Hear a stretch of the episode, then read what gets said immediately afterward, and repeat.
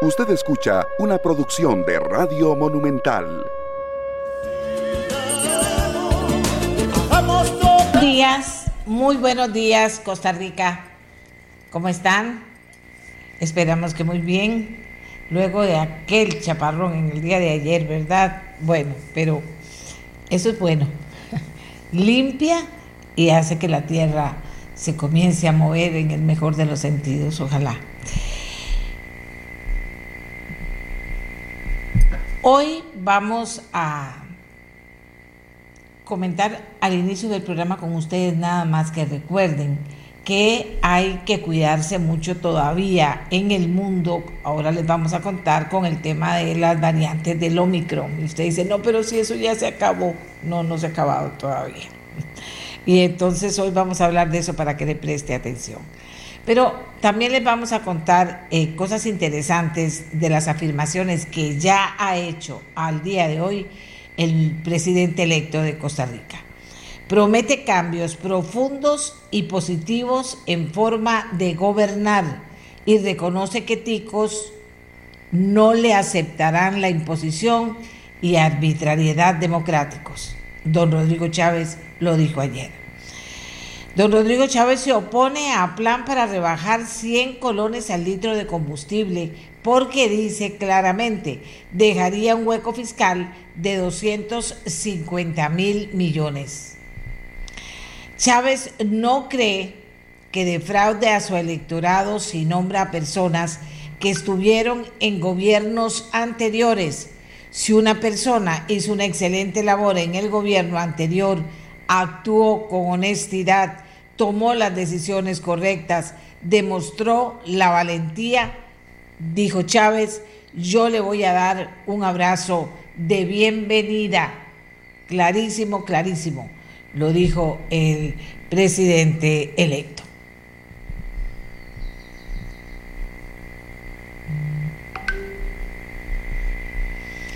El presidente electo Rodrigo Chávez nombrará embajador de Nicaragua tenemos relaciones diplomáticas y no estamos en guerra.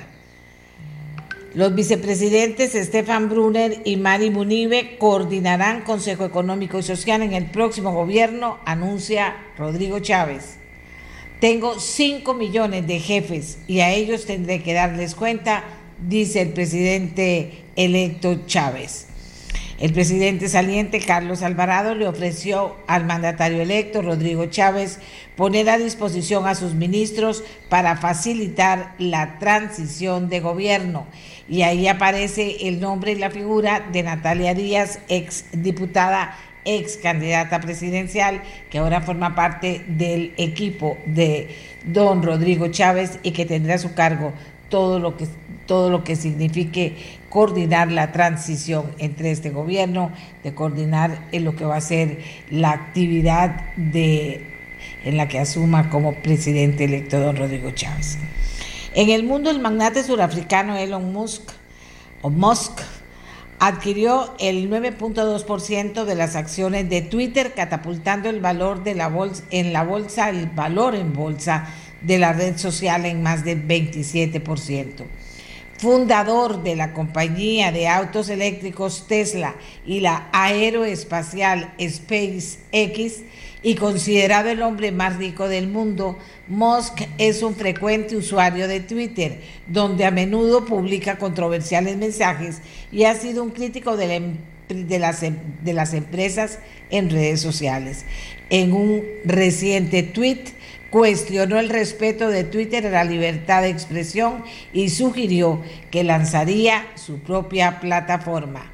Estados Unidos felicita a Rodrigo Chávez por las elecciones como presidente de Costa Rica, según afirmó ayer al mundo el secretario de Estado estadounidense. Esperamos fortalecer los lazos entre nuestras naciones. Blinken calificó a Costa Rica de faro de la democracia en las Américas y el mundo tras un proceso electoral sin violencia. Las autoridades de Shanghái, China, defendieron la polémica medida de separar los hijos con COVID de sus padres, una iniciativa que busca frenar los contagios en la metrópolis confinada de 25 millones de, de personas. La capital económica china es actualmente el epicentro del peor brote de coronavirus en China desde principios del 2020 debido a la variante Omicron. Así que todo esto es una gran conversación realmente que se tiene sobre el tema Omicron que les anunciaba al, al inicio. Bien, ¿qué rasgos son los más importantes que hay que prestarle atención al análisis del resultado de las elecciones en Costa Rica. Ese va a ser uno de nuestros temas en el día de hoy, sin duda alguna, y tenemos eh, también otro tema interesante. Vamos a revisar Asamblea Legislativa y ya lo que son las últimas decisiones y votaciones que están tomando o van a tomar los diputados y diputadas. Pero de inmediato hacemos nuestra primera pausa y venimos con los analistas invitados esta mañana para ver qué rasgos son los más importantes a lo que hay que prestarle atención sobre el resultado de las elecciones en Costa Rica. Una pausa y ya, ya regresamos.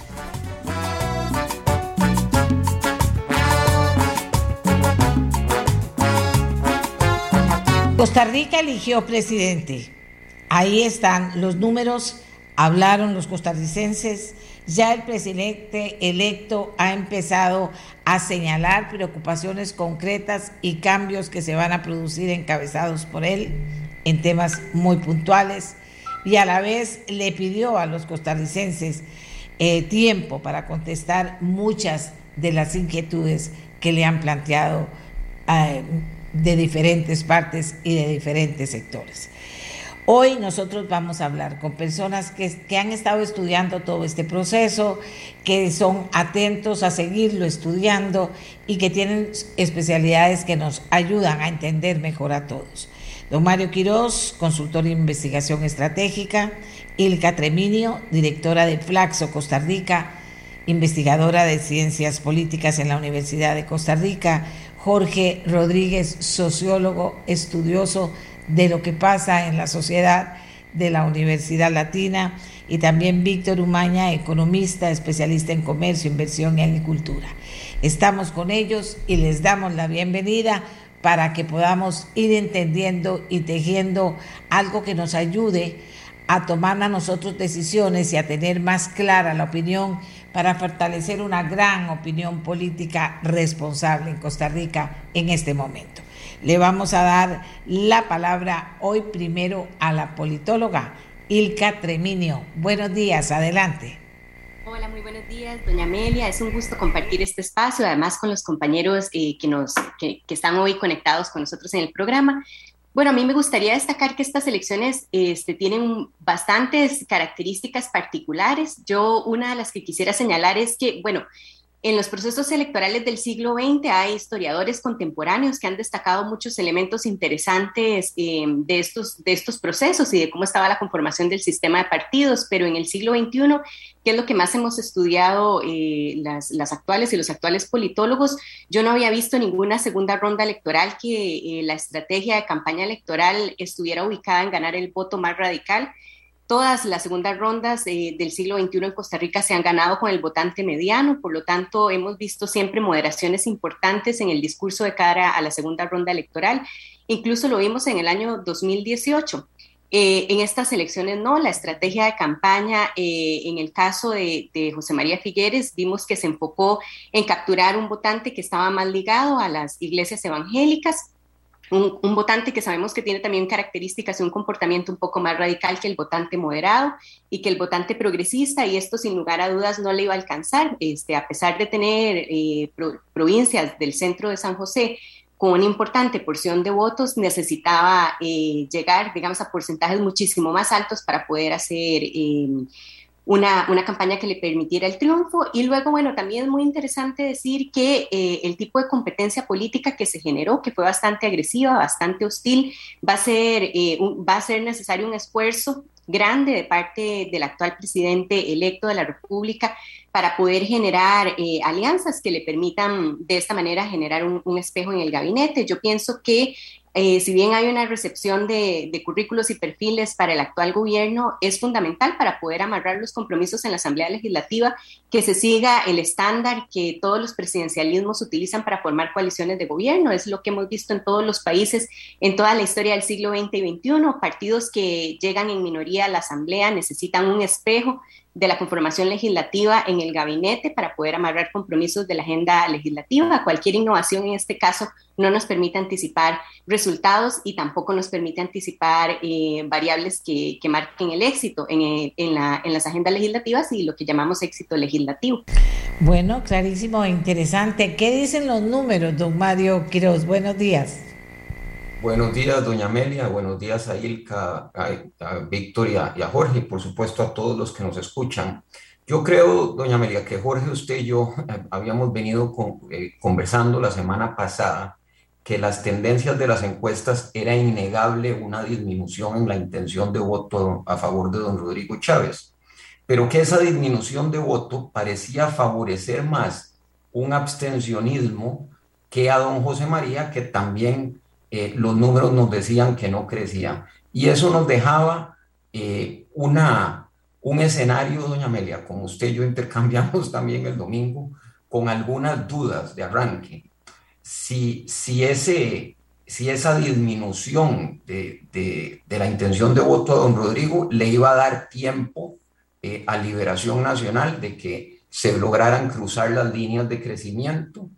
Y dos, creo que la otra gran duda era si eh, la diferencia en el voto en las provincias centrales, San José, Cartago y Heredia especialmente, iban a compensar una diferencia que todos los estudios decía que iba a ser muy grande en las provincias costeras, Guanacaste, Punta Arenas y Limón. Bueno, ya viendo los resultados, doña Amelia, creo que eh, hay distintos indicadores que todos apuntan a lo mismo y yo voy a señalarlo aquí para que Jorge y Víctor probablemente con, no probablemente, seguramente con mucha mayor propiedad que yo lo desarrollen. Y para mí la clave aquí es igualdad, desigualdad.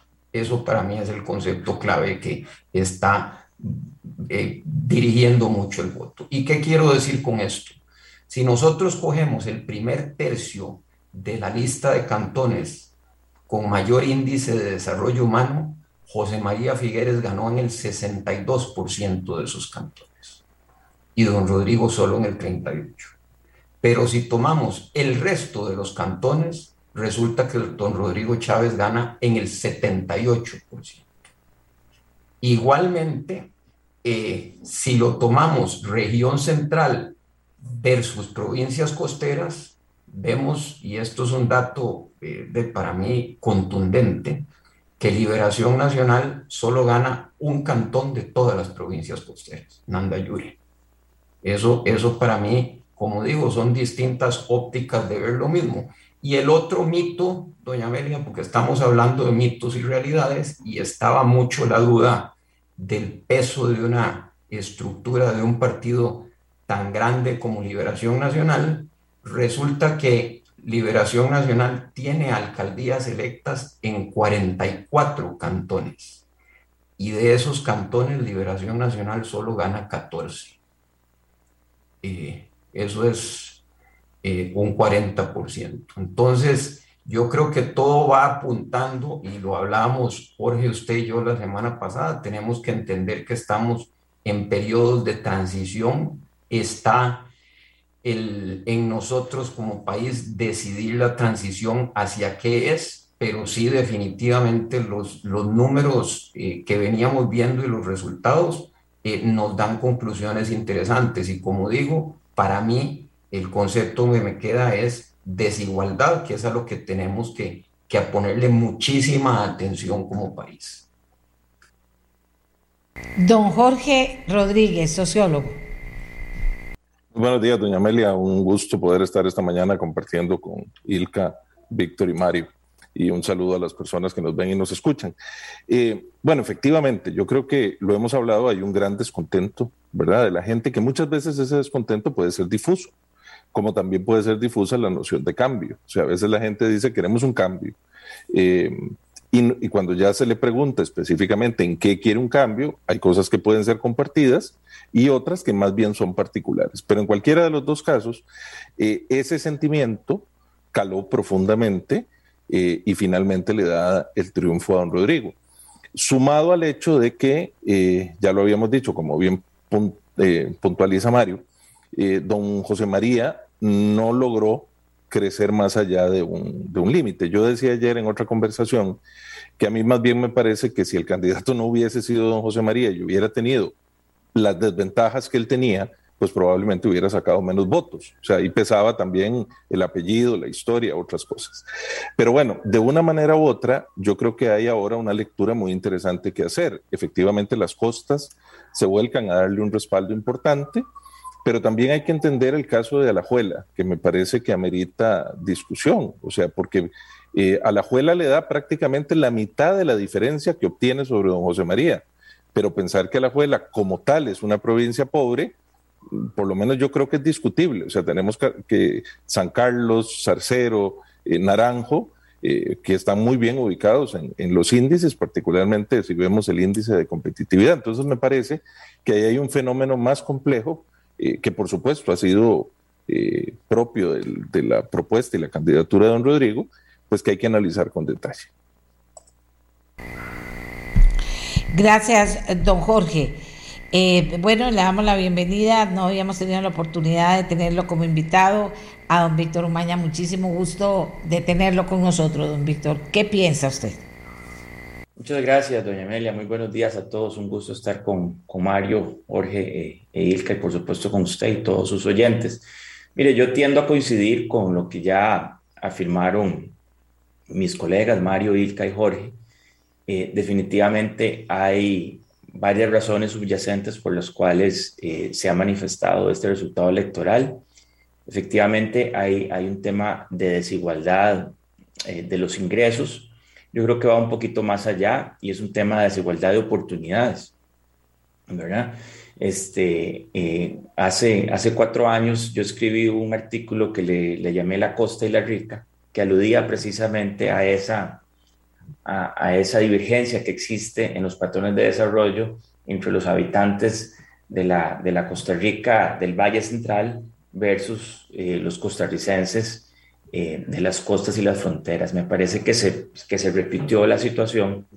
Y cuando, cuando uno revisa qué ha pasado en otros lados, por ejemplo, hay una investigación de, de unos colegas de la Universidad Sciences Po de Francia, eh, donde ellos aluden a un tema de los desesperanzados, ¿verdad? Es gente que no necesariamente eh, es menos educada o que tiene menos ingresos, pero sí, sí afronta una situación de desesperanza eh, que se resume en una falta de, de, oportunidades o un desmejoramiento de su situación socioeconómica y que con el paso del tiempo ven que esto no, no se mejora. Entonces tienden a votar por las opciones que le ofrecen, que le ofrecen un cambio. Eh, hace cuatro años eh, eso se manifestó en el voto hacia, hacia los partidos cristianos y me parece que ahora pues el, Partido Progreso Social Democrático logró, digamos, aglutinar eh, esas votaciones. En el caso particular que hacía referencia a Jorge Alajuela, pues también Alajuela es una provincia de la provincia más grande del país eh, y tiene una, una serie de cantones eh, bastante rurales, Upala, Los Chiles, Guatuso, y el mismo San Carlos, que es un cantón enorme, el más grande del, del país, que, que, está, que digamos que acumula esta serie de, de patrones que se repiten en otros, en otros cantones de, la periferia. A mí me parece que eh, si uno se echa un poquito para atrás y ve cuáles han sido las políticas de desarrollo productivo en Costa Rica, eh, hemos hecho mucho énfasis en algunas políticas muy exitosas, pero sobre todo que eh, impactan positivamente solo a habitantes del Valle Central y solo a personas que tienen este cierto nivel académico, ¿verdad? Eh, lo que vemos en Costa Rica es que creamos muy buenos empleos, pero solo para una porción pequeña de la población. Y tenemos que ponerle atención a cómo crear empleos para una porción mucho más grande de nuestros habitantes. Recordemos, doña Amelia y oyentes, que la escolaridad promedio en Costa Rica es apenas de 10 años. Es decir, en promedio no hemos salido del colegio. ¿verdad? Entonces, ¿qué tipo de empleo puede aspirar una persona que no ha salido del colegio, que no tiene eh, un segundo idioma? ¿verdad? Por supuesto que no va a venir aquí a trabajar en una empresa de dispositivos médicos necesariamente o una empresa de, servicios empresariales. A estas, a estas personas tenemos que crearles oportunidades y esto implica eh, promover ciertas industrias que tal vez no sean tan, tan espectaculares o sexys como las de los dispositivos médicos, por decir un ejemplo, pero que son creadoras de empleo. Y aquí me refiero a la agricultura, a la construcción, a ciertos tipos de actividades turísticas, que son finalmente las que pueden generar ese empleo que eventualmente es lo que dignifica a las personas. Muchas gracias, don Víctor. Ilka, ¿será que hemos leído diferente, que ya no aprendimos a leer? Y cuando digo, eh, cuando digo nosotros, digo los políticos de Costa Rica. Bueno, este, yo creo que en realidad también hay un, hay, un, un, espíritu este, en, digamos, en la población, en la ciudadanía, que, que, bueno, un poco como, como decía antes don Jorge, ¿verdad? Eh, claman por el cambio, la transformación, ¿verdad? Se, se, generan ciertos tipos de resentimientos a partir de la política y además este tipo de competencias este, y, y, de debates tan centrados en las, en las personalidades y en los reclamos generan en la población un sentimiento de que en ciencia política lo, lo denominamos como cinismo, cinismo político, ¿verdad? La, ciudadanía tiene actitudes cínicas hacia la política porque eh, no abona, digamos, la discusión y por lo tanto toda la clase política este, es mala, es, negativa, y más aún quienes este, se asocian como políticos tradicionales. Pero esto tiene también serios problemas de cara a armar proyectos colectivos, ¿verdad? Este, también incluso a apoyar las alianzas entre distintas fuerzas políticas. Eso se ve como negativo cuando es una cuando es un momento necesario y además deseable para poder generar acuerdos y acuerdos que sean consensuados, que sean democráticos. Y eh, tiene para mí un efecto que hemos venido viendo en la manera en la que se ha transformado el sistema de partidos porque para algunas personas el problema del sistema está en el modelo electoral, en el sistema electoral, en la matemática, cuando en realidad nosotros podemos ver que el modelo de elección de diputados contuvo la fragmentación, ¿verdad? Este, la contiene precisamente por la barrera que tiene el subconsciente. Si nosotros no tuviéramos la barrera y tuviéramos simplemente los residuos, habríamos partido más la Asamblea Legislativa.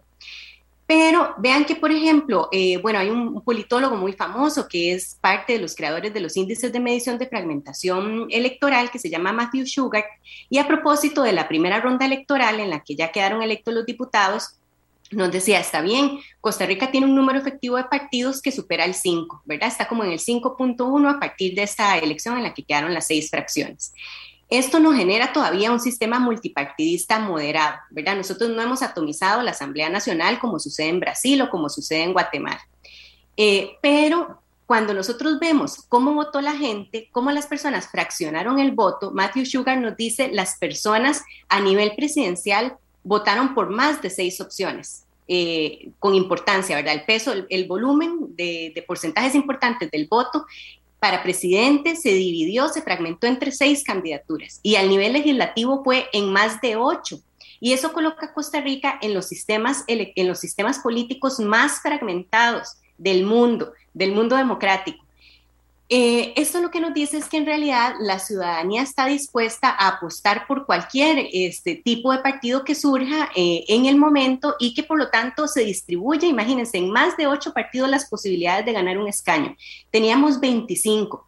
Eso nos habla también de que los incentivos de las distintas figuras políticas para inscribir a un partido eh, son precisamente las altas probabilidades de ganar una, un escaño, una curul. Eh, y no, digamos, eh, la búsqueda de, políticas públicas. Nosotros también en ciencia política decimos que los, los y las políticas son personas que buscan puestos, ¿verdad? O bien buscan políticas o bien buscan votos.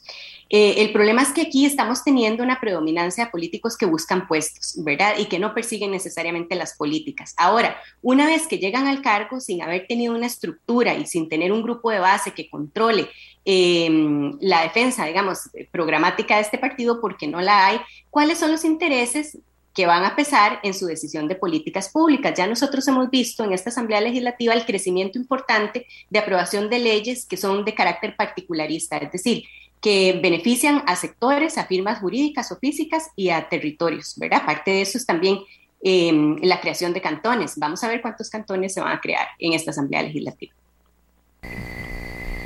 Ay, no. ya, ya tenemos suficiente, Silka. Muchísimas gracias, don Mario.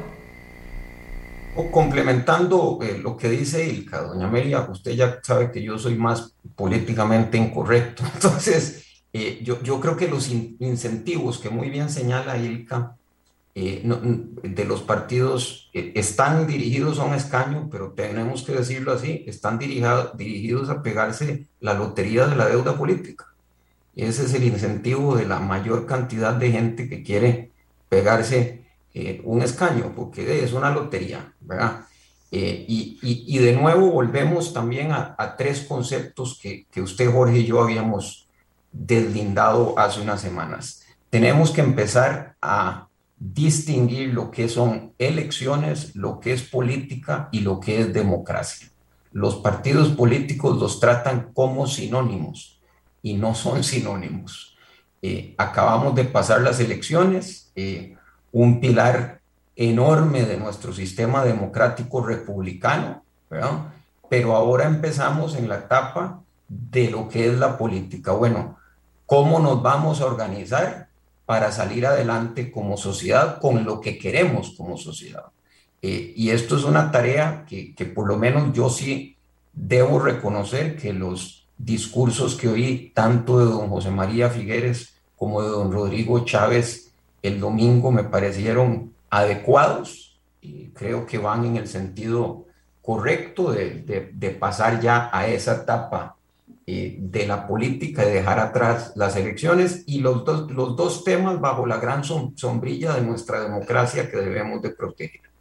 Hay grandes retos. Eh, eh, y, Ilka señala uno que, que me parece que es deselectoralizar la labor de la Asamblea Legislativa, porque esta, toda esta creación de cantones que ahora se ha vuelto en la moda, ¿verdad? creo de nuevo que viene por un incentivo electoral, representa alcaldías, representa puestos, representa un montón de cosas que la política tradicional eh, eh, ha venido desarrollando conceptualmente.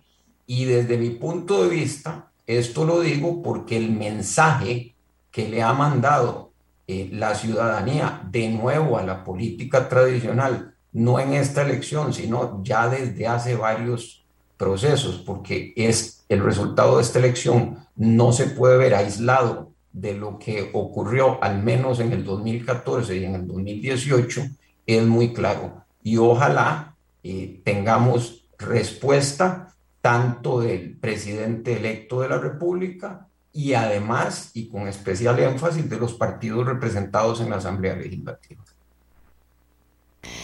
Bien, aquí la gente nos pide de todo y todo lo vamos a ir desarrollando en futuros programas. En un solo programa no se puede tocar todas las cosas de una vez. Pero por supuesto que está el tema de la crisis de los partidos políticos, de la reelección presidencial, de la probidad de los políticos. Hay muchísimas cosas. Yo entiendo que la gente quiere que hablemos de todas, pero vamos a ir hablando poco a poco de cada una de ellas. Eh, don Jorge, don Jorge Rodríguez, sociólogo, sigamos con, con lo que nos corresponde esta mañana. Me parece muy interesante, doña Amelia, poder eh, de alguna manera profundizar en lo que han planteado Ilka, eh, que lamentablemente se tenía que retirar, y Víctor. Eh, por dos razones. Víctor plantea muy claramente el tema de que él llamó de estos desesperanzados, ¿verdad? Que resume muy bien la situación de, de, un grupo importante de personas que su preocupación no es eh, cuál es la última moda, ni la última película, ni, ¿verdad? Sino que su preocupación básicamente es poder comer y sobrevivir en distintos grados, ¿verdad? O personas que, estando mejor en, una situación económica, no encuentran otras alternativas para realizarse eh, de manera más plena. E Ilka nos planteaba que los desafíos de este nuevo gobierno y de todos, pero estamos analizando el caso de don Rodrigo, para conformar un, un gabinete que sea espejo de las características de la Asamblea y que pueda de alguna manera canalizar eh, las necesidades y las inquietudes del electorado que le apoyó y en general del país, pues por supuesto que hace un cóctel que no necesariamente va a tener el mejor sabor, ¿verdad? O sea, es un desafío realmente muy grande. Eh, y, lo veíamos ayer, usted mencionaba antes de darnos el pase, eh, el tema de que ya el presidente electo había manifestado que no iba a apoyar la rebaja en los combustibles, ¿verdad? y volvemos entonces al tema de la realidad versus el deseo. Muchísimas personas, y aquí yo creo que hay, hay una preocupación importante que estoy seguro Mario y Víctor podrán referirse con mucho más detalle, eh, pero hay una preocupación importante en términos de que la expectativa creada al electorado es enorme, ¿verdad? O sea, si bien es cierto, y, Mario lo ha explicado muy claramente a lo largo de nuestras conversaciones, el apoyo final del padrón total es relativamente bajo, quienes, quienes apoyaron al presidente Chávez eh, depositaron en él una muy buena cantidad, digamos, de esperanza, sea por el cambio o sea por el rechazo a la alternativa de don José María y de Liberación. En cualquiera de los dos casos, es gente que quiere que las cosas cambien y que cambien ya. A mí me llamó mucho la atención ayer que en dos oportunidades, eh, cuando colegas suyos le preguntan al presidente sobre la integración del gabinete, él dice, hay que tener paciencia. ¿verdad? Eso me, resulta muy significativo porque ese no era el discurso del presidente cuando era el candidato, ¿verdad? Sino que había que hacer el cambio ya, sacar a la gente, tener las cosas. Pero es que definitivamente una cosa es ser candidato y otra cosa es ser presidente y empezar ya a ver que hay un marco normativo, que hay limitaciones, que la constitución del gabinete, eh, pues me parece muy bien que se, que se escuchen todas las propuestas posibles, pero realistamente tiene menos de un mes o, poquito más de un mes para conformar gabinete. Y aquí don Víctor, que sabe muchísimo de fútbol, podrá decirnos, bueno, qué tan fácil es que un equipo juegue de repente, ¿verdad? Recién conformado y lo haga bien. Creo que, esos son temas que podrían resultarnos muy interesantes. Muchas gracias, eh, don Jorge. Don Víctor Umaña, economista. Eh, gracias, doña Amelia. Pues sí, efectivamente lo, lo que señala Jorge me parece que, digamos, en el cortísimo plazo es el principal reto eh, para, para, el presidente electo, es conformar su equipo de trabajo. Eh, recordemos que hay más de 900 puestos que deben ser, digamos, llenados por la nueva administración. Yo estoy seguro que hay muchos costarricenses capaces que estarían dispuestos a trabajar eh, y bueno, es importante que logre, logre eh, armar ese equipo. Recordemos que no es fácil. Eh, el, este gobierno, el gobierno actual de don Carlos Alvarado, pues tuvo que hacer una amalgama ahí de, de personas de, de, diferentes orígenes, pensando en ese gobierno de unidad nacional que se había propuesto. Y al final es, es, es una labor compleja, ¿verdad? Recordemos también que hay, eh, ahora que hablábamos, que, que, Mario hablaba de desigualdad, hay una desigualdad enorme en el Poder Ejecutivo eh, en cuanto a salarios y eso dificulta también la, la poder traer más gente eh, con buenos atestados al gobierno, ¿verdad? Las, los ministerios pagan relativamente mal a sus jerarcas en términos comparativos si uno, si uno lo compara con lo que ganan eh, eh, representantes de otros poderes e incluso eh, personal con, el mismo, con las mismas funciones, por ejemplo, en otras instituciones, digamos, autónomas. Entonces ahí, hay un reto, digamos que burdo pero importante, es decir, la gente al final pues, también anda buscando buenas condiciones de trabajo y eso, y eso va a costar. También, yo creo que en general, eh, y coincido también con, con, Mario Jorge, de que los, los discursos que, que, escuchamos son alentadores en el sentido de que, que, ofrecieron, digamos, puentes, tendieron puentes y me parecieron bastante conciliadores. Como dice Jorge, no es lo mismo ser candidato que ser presidente electo. Eh, entonces, por ahí yo creo que vamos bien. En ese sentido, pues hay que pasar la página de las elecciones y concentrarse en lo que viene. Eh, hay retos importantísimos. Creo que el reto número uno de este país es la generación de empleo. Eh, eso es indudable y eso está conectado, como ya dijimos, con los resultados mismos de las elecciones. La gente quiere más empleo y mejores empleos. Eso pasa por poner la casa en orden o no continuar con el ordenamiento de la casa. Yo creo que no hay que ser mezquinos y me parece que el gobierno de don Carlos Alvarado ha hecho un esfuerzo enorme por poner la casa en orden, ¿verdad? Después de que heredó un desorden de, de la administración Solís Rivera. Eh, creo que también, eh, obviamente, la coyuntura es, es, es compleja. Eh, las secuelas de la pandemia siguen ahí y ahora encima de eso pues tenemos el problema de la invasión rusa a Ucrania que está causando problemas sobre todo a nivel de abastecimiento de energía, eso tiene efectos en, en, los mercados de agrícolas, en los mercados de alimentos, se está generando inflación en todo el mundo. Eso lo estamos empezando a ver acá. Eso va a generar presiones eh, al tipo de cambio, que después se convierten en presiones inflacionarias. Y bueno, usted sabe toda esa cascada de efectos que estamos teniendo y el gobierno tiene que lidiar con eso, con eso ya. Y para eso, pues, por lo tanto, se necesita un muy buen equipo de trabajo. Muchas gracias. Aquí muchísima gente, como siempre, gracias a Dios, está opinando. Eh, eh, no quería la gente, no quería más PAC, quería algo diferente, quería un cambio, ya que se han hablado de las de, de, los diferentes rostros que podría tener un cambio. También es cierto que el presidente está diciendo, yo voy a hacer esto, esto y por lo menos algunas cosas que podrían ser polémicas, ahí están ya planteadas sobre la mesa que hay muchísimo que hacer, también está planteado, que la gente quiere que todo pase ya, es muy difícil que pase ya.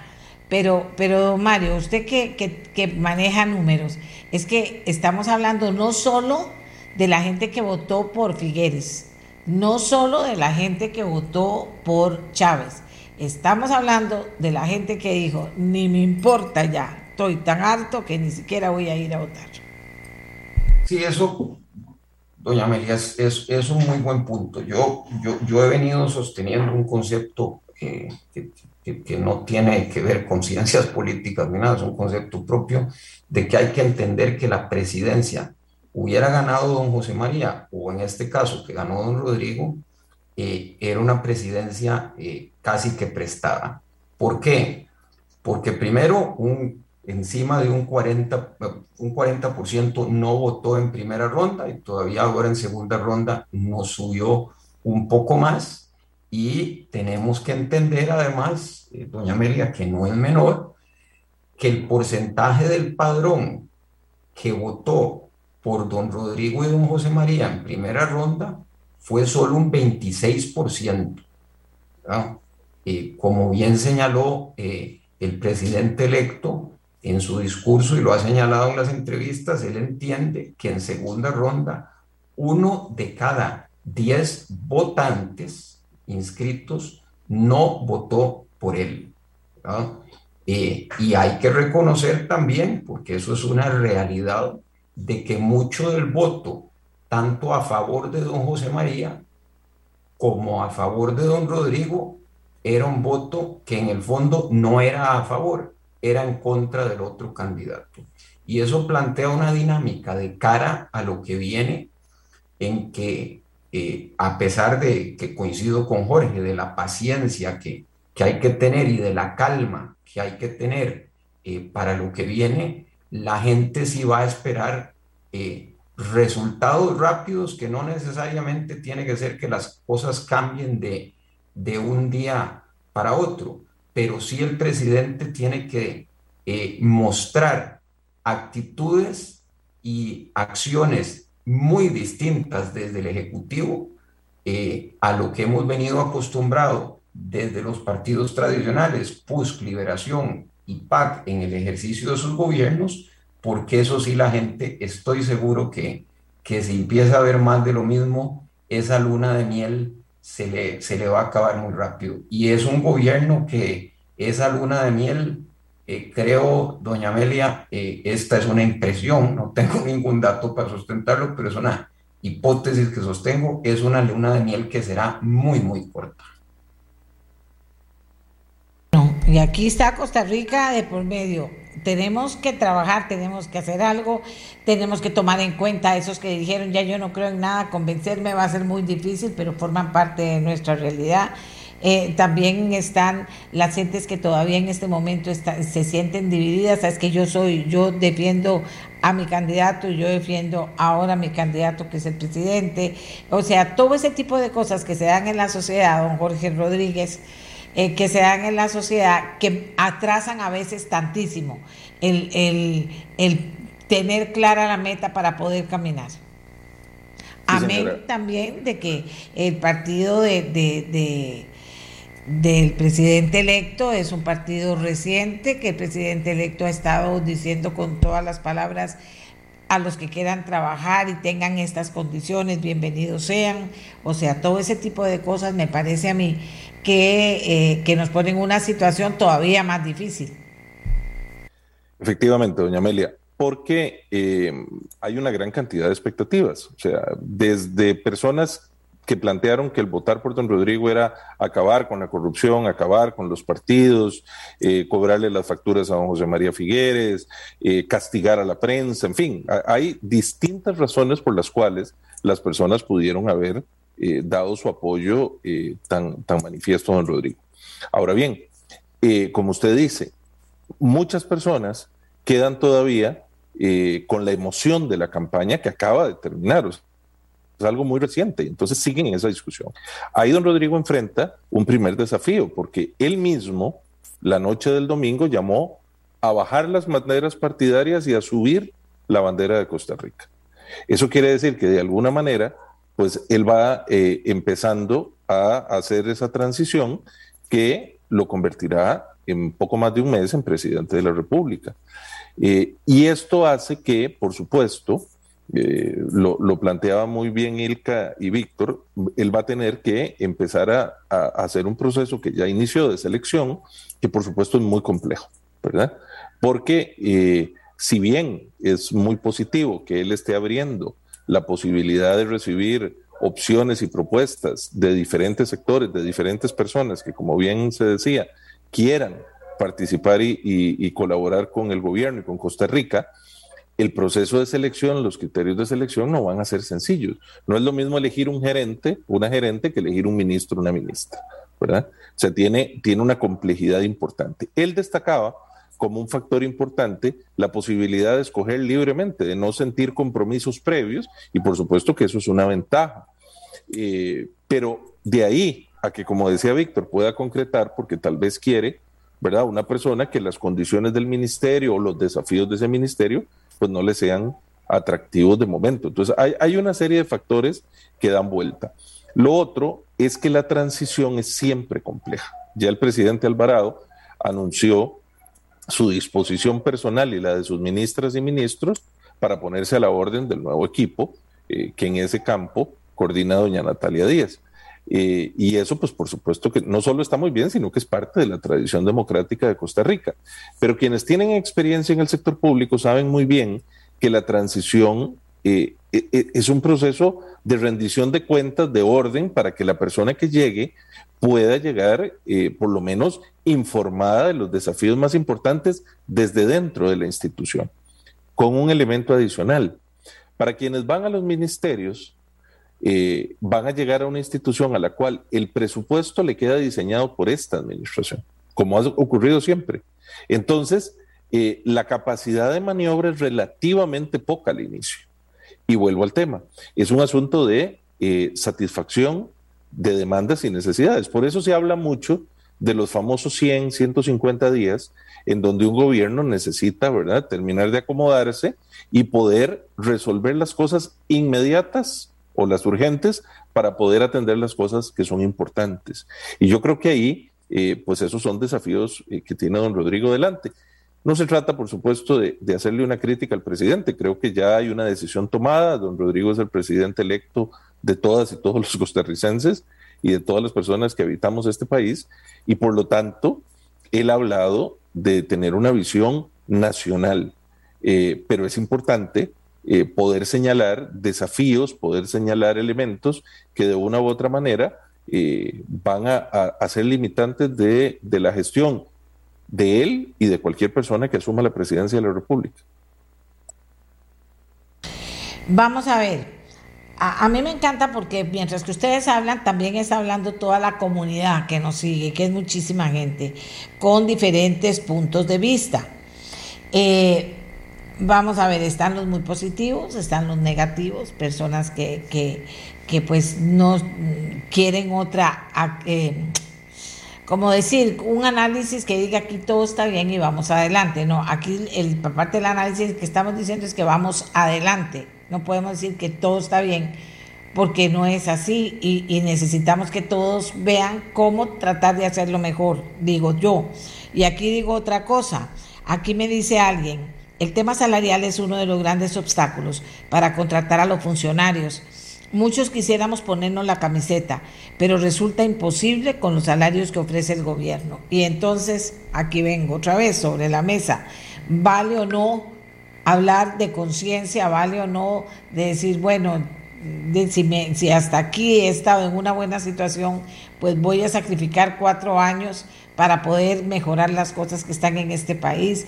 Vale la pena hablar de eso, van a decir, no, no, no sé cómo se le ocurre, Amelia, porque si comenzamos ahora con ese tema que es una realidad, yo no digo que no, habrá personas que sí quieran ponerse la camiseta y lo puedan hacer ganando lo que paga el gobierno. Y hay otros que por más que quieran no pueden porque tienen responsabilidades. No sé si me explico, don Víctor. Sí, señora, doña Amelia, muy, muy claro, eso es, una, es un dilema que afrontan, afrontan muchos. Eh, y, yo conozco personalmente eh, a amigos, colegas que han decidido sacrificarse, ponerse la camiseta, incluso en esta administración, eh, pero bueno, eso implica un, sacrificio y un costo enorme para sus, para sus familias. Y lo han hecho y, y creo que Costa Rica se los tiene que agradecer, pero obviamente las situaciones particulares de cada quien, pues son, son de cada quien y habrá quienes puedan decir, bueno, yo, yo sí puedo ir por esto y esta razón, pero bueno, otros dirán, mire, yo tengo que pagar préstamos, tengo estas obligaciones, tengo mis hijos en las escuelas. En fin, eh, eh, yo creo que ese es un tema, es, es un tema que está ahí, es, es innegable. Sin embargo, me parece que, que, yo creo que hay mucha gente dispuesta a, a, colaborar, teniendo en cuenta que este es un, un partido muy nuevo, partido sin estructuras, eh, definitivamente estoy seguro que va a tener que nutrirse de gente de, que o están vinculadas con partidos existentes o simplemente personas que han estado fuera de la política y quieren dar, quieren dar eso. Eh, habiendo dicho eso también, doña Amelia, eh, Mario y Jorge y, oyentes, no son todos los salarios del gobierno que son malos, ¿verdad? Este, hay salarios muy buenos en la administración pública.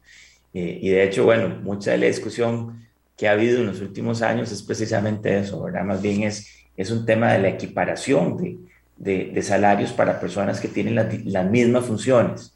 ¿verdad? No puede ser que unos ganen más que otros y esto es, esto es parte de lo que, del espíritu de la ley de empleo público también, ¿verdad? Que, que fue afortunadamente votada hace, hace poco tiempo. Pero yo, en, en resumen, doña Amelia, me parece que el principal reto ahora es conformar ese equipo de trabajo, dar las directrices claras de qué es lo que se quiere. Me parece que eh, Natalia Díaz, que ha sido nombrada recientemente como, como la persona que está a cargo de esta transición, eh, es importante que empiecen a, dar los anuncios de cómo para dónde va la cosa, porque también eh, pues la, la, economía funciona con base en las percepciones, ¿verdad?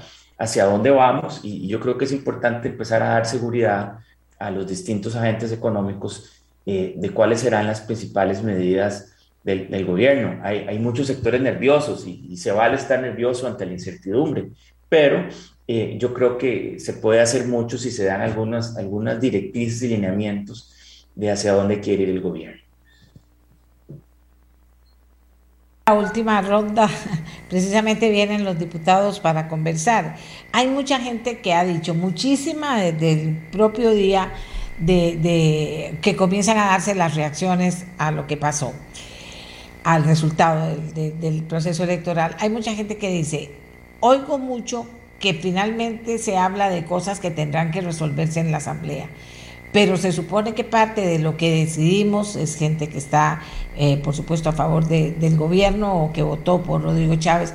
De lo que decidimos es que hay muchas cosas que no pasan por la Asamblea y que sí se podrían hacer lo antes posible. Don Mario. Yo creo que en eso, doña Amelia, y eso es un, excelente tema, el oyente o el oyente que lo pone, eh, yo creo que muchas veces tenemos la mala percepción, y eso eh, creo que pasa por un problema de comunicación y a veces de, de acción de los gobiernos, de que, de que hasta lo que le toca a la Asamblea Legislativa, eh, que no lo hace, le, le, cae, le caen los clavos al, al, Ejecutivo, ¿verdad? Yo creo que aquí el, el, el, una de las principales funciones constitucionales del presidente es ser jefe del Poder Ejecutivo y es hacer que las cosas en el Ejecutivo funcionen bien de conformidad con el marco legal que la Asamblea eh, le da y que, y, que, y que marca nuestro sistema constitucional y legal. Eh, creo que don Rodrigo eh, ha esbozado algunas cosas y tiene claro un plan de las cosas que él puede hacer desde el Ejecutivo, independientemente de lo que haga la Asamblea, pero también es cierto que nuestros temas eh, urgentes a resolver como país requieren muchísima acción de la Asamblea Legislativa, eh, importante y también diferente. Entonces yo coincido con, con, con la persona que, que, hace el comentario, doña Amelia. Hay cosas que don Rodrigo, y ahí es donde él creo que tiene una oportunidad para empezar a mostrar cosas diferentes en un tono como el que lo hemos visto, que bien señalaba Jorge, es un tono un poco más conciliador eh, del que lo hemos oído o, más, o, más, o más lento, tal vez, por decirlo de alguna manera. Eh, y, y, sí, ir construyendo una relación con la Asamblea Legislativa que tampoco va a ser fácil porque el Partido Progreso Socialdemócrata tiene que construir a su vez partido, porque hay que reconocerlo, no es un partido, es un partido de muy reciente creación, tiene que ajustarse a una dinámica legislativa como agrupación política y ahí sí hay un signo de pregunta de ver cómo, cómo van a reaccionar y también cómo van a construir acuerdos eh, eh, en, una asamblea que está conformada por muchos grandes bloques. Son tiempos de cambio y decidimos en Costa Rica, decidió las personas que decidieron finalmente en este país eh, elegir presidente, terminaron eligiéndolo, pero también había muchísima gente, más allá de ellos, muchísima más, que quiere un cambio y que las cosas cambien. Y esto no es algo, primero, que no se hace de un día para el otro. Segundo, que sí, eh, hay cosas que se pueden cambiar. Tercero, cómo mantener, alguien hablaba de la luna de miel, o sea, cómo mantener eh, eh, una expectativa que también provoque que mucha gente diga, bueno, yo me pongo la camiseta y yo tengo todos estos atributos y me pongo la camiseta y me voy a ir a trabajar. Eh, todas esas cosas están ocurriendo y pueden ocurrir más fácil o menos. Eh, eh, por más que el presidente quiera ser conciliador, lo fue desde el principio, pero hay cosas que hacer y las cosas que hay que hacer en este país, casi todas, no se han hecho porque aquí está en conflicto casi todo, no se puede tocar tal interés, no se puede tocar el otro, no se puede, eh, no se puede, hay que ayudarle al otro y dijimos que íbamos a tocar a tal sector por abusos, pero no lo vamos a tocar. O sea, ya eso es enano de otro cuento en estos cambios. Don Jorge, sociólogo, que me parece importante escucharlo eh, dentro de esto que, que, estamos hablando, dentro de lo que está señalando también el presidente, dentro de lo que se puede hacer, pero lo más importante, cómo tener una comunicación asertiva, que permita que, una, que un país, que no solo los que votaron por Chávez, sino que muchísima gente quiere un cambio, cómo mantener una, comisión, una comunicación asertiva para decirle, sí, a qué ve el cambio, no puede ir muy rápido, no puede ser todo de una vez, primero vamos a ir con esto, después con lo otro, no se me descoloquen porque estamos precisamente, eh, diría yo, eh, eh, atendiendo un llamado del pueblo que votó y dijo queremos un cambio, pero yo insisto que todos los, los que se abstuvieron también quieren un cambio. Sí, señora. En, en, realidad no solo, no solo se quiere un cambio, sino que yo creo que la gran mayoría eh, queremos que no haya corrupción, que se mejore la eficiencia, que las instituciones públicas estén al servicio de las personas y que haya cada vez más transparencia. Yo creo que en eso hay un importante acuerdo tácito nacional. Eh, aquí el, tema siempre es cómo hacerlo. Ayer hubo síntomas importantes. Los sectores empresariales le, le, felicitaron y le expresaron ponerse a la disposición del presidente eh, algunos de los sectores sindicales eh, también, y una disposición al diálogo. Entonces, digamos que eso es muy importante porque el presidente electo inicia pues con la buena voluntad de los sectores. Lógicamente habrá gente, eh, como es normal en todo proceso político, pues que adversa las tesis y las posiciones de don Rodrigo y del nuevo gobierno, pero digamos que eso es esperable. Aquí el asunto es que se pueda avanzar en la dirección correcta porque lo que está en juego es la credibilidad y la esperanza. O sea, las personas eh, quieren que sus anhelos sean atendidos de la manera más rápida. Ahora, usted señala algo que me parece es, central. Si en algo pecó el gobierno de don Carlos Alvarado fue en el manejo de la comunicación política, ¿verdad? Eh, tuvo momentos eh, sombríos, eh, en el sentido de opacos, ¿verdad? O sea, de que más bien no había esa claridad al, manifestar las cosas. Creo que en el caso del presidente Chávez esto es decisivo, ¿verdad? No sabemos si por su estilo don Rodrigo va a ser una persona de contacto directo con la prensa y con los sectores, eh, o optará por un modelo que se ha usado muchas veces de tener una vocera, un vocero que sea eh, el equivalente a que hable el presidente. Y eso es muy importante porque la gente necesitamos estar informados eh, de lo que ocurre, de por qué esto tarda, de por qué se va a hacer lo otro, de cuáles son los cambios. Y eso es muy importante, ¿verdad? Para que haya una comunicación en ambos sentidos. Tenemos ahora las redes sociales que se han utilizado con muchos fines, pero que sin duda permiten que haya una cercanía, una, una proximidad entre quienes ejerzan el poder y las necesidades de los distintos sectores, porque no perdamos algo de vista. Cada sector tiene una complejidad enorme. Aquí de, comercio, de agricultura, Víctor nos podría dar eh, cátedra, eh, pero cuando uno empieza a ver ese, cada uno de esos sectores hacia adentro, por lo menos el sector agrícola, ¿verdad? La, complejidad es inmensa. Y poder arreglar algo a veces implica tener que tocar otros sectores. Y, eso significa, lógicamente, que habrá gente que no le gusten las propuestas o que no le gusten los cambios. Pero si se hace, como creo que lo ha señalado claramente el presidente electo, pensando en el bienestar y el interés de la gran mayoría y del interés nacional, pues tenemos la esperanza de que va a ir bien por el, por, para beneficio de Costa Rica. Y, digamos que la gran mayoría y la deuda está claro cuando vemos el mapa con los resultados de la elección. O sea, tenemos una cantidad impresionante de gente, no solo que no votó, no solo que votó por Chávez, sino que tenemos una cantidad impresionante de gente que está esperando que haga algo, algo. Hubo provincias que nos golpean en la cara a todos, que hagan algo, porque no han hecho nada. Y si, se comienza haciendo, eh, eh, eh, y si no se comienza pensando en ellos, hacer algo que no digo que sea fácil, pero también digo que es que en esa realidad vivimos, don Víctor, no es que yo me lo invente, en esa realidad vivimos, gente inconforme, gente sin trabajo, gente con problemas, gente que ya no cree en nada, o sea, entonces ¿Cómo hacemos? Porque la idea mía cuando hablo de buena comunicación es motivar a todos, pero sobre todo a estos sectores que han estado esperando eh, por tiempo y, poder ir haciendo cosas que vayan en alguna medida genera, comenzando a generarles confianza. Don Víctor. Efectivamente, doña Amelia, tiene usted toda la razón. Me parece a mí que el, el gobierno tiene el gran reto, el gobierno entrante tiene el gran reto de asumir la responsabilidad que citaba Mario, es decir, el presidente como, como jefe del Poder Ejecutivo que puede hacer cosas.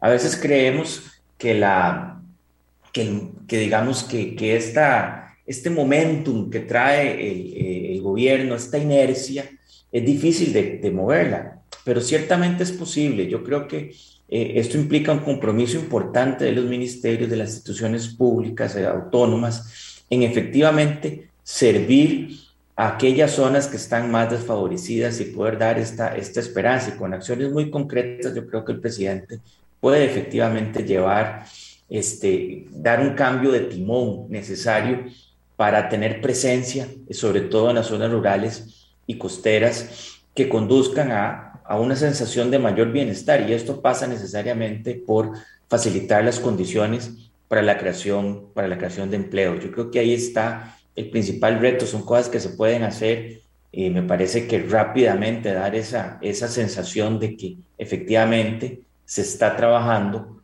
por las mayorías y sobre todo las mayorías eh, que están, digamos, en menor o en, peor condición relativa. Yo creo que ese, ese compromiso es ineludible y me parece que tiene todas las condiciones para poder hacerlo. Recordemos que el presidente Chávez viene de eh, dirigir operaciones de, de, un, de, un, banco de desarrollo en países eh, con problemas eh, similares en escalas mucho mayores que la de Costa Rica. Así que eh, yo espero que esa experiencia acumulada que él tiene pueda servir para efectivamente paliar estos problemas que tenemos en el país. Bueno, muchísimas gracias a, a nuestros analistas de hoy porque fueron nuevas voces que aportan a ese análisis que usted, amiga y amigo, está haciendo o quiere escuchar para generar mucha opinión pública, para que usted pueda opinar con mayor conocimiento y para que pueda ir escuchando cada día más voces. Esto será un proceso. Tenemos muchísimos temas sobre la mesa que iremos desarrollando. Viene ya la Semana Santa, luego de Semana Santa casi que inmediato viene el primero de mayo en fin, que también como comunicadores tenemos que ver cómo vamos eh, eh, poniendo sobre la mesa esos temas que usted quiere que se analicen. Vamos a hacer una pausa y cuando regresemos regresamos con los diputados. ¿Qué está pasando en la Asamblea Legislativa? Quedan poquitas sesiones, no sé si las tienen contadas, seguro que doña Silvia sí las tiene contadas. Vamos a ver qué está pasando, qué se puede esperar, si no nos van a meter goles porque los diputados meten muchos goles, muchos goles, que no nos vayan a, a, meter goles. Hay cosas polémicas que están ahí y que hay que evitar que los agarren de repente, se voten de repente y salgan. Por eso es que yo ya todos los días que puedo les pregunto a los diputados qué están haciendo, qué está pasando, por dónde anda el movimiento, para evitar que, que metan goles. Hacemos una pausa y ya regresamos con ellos.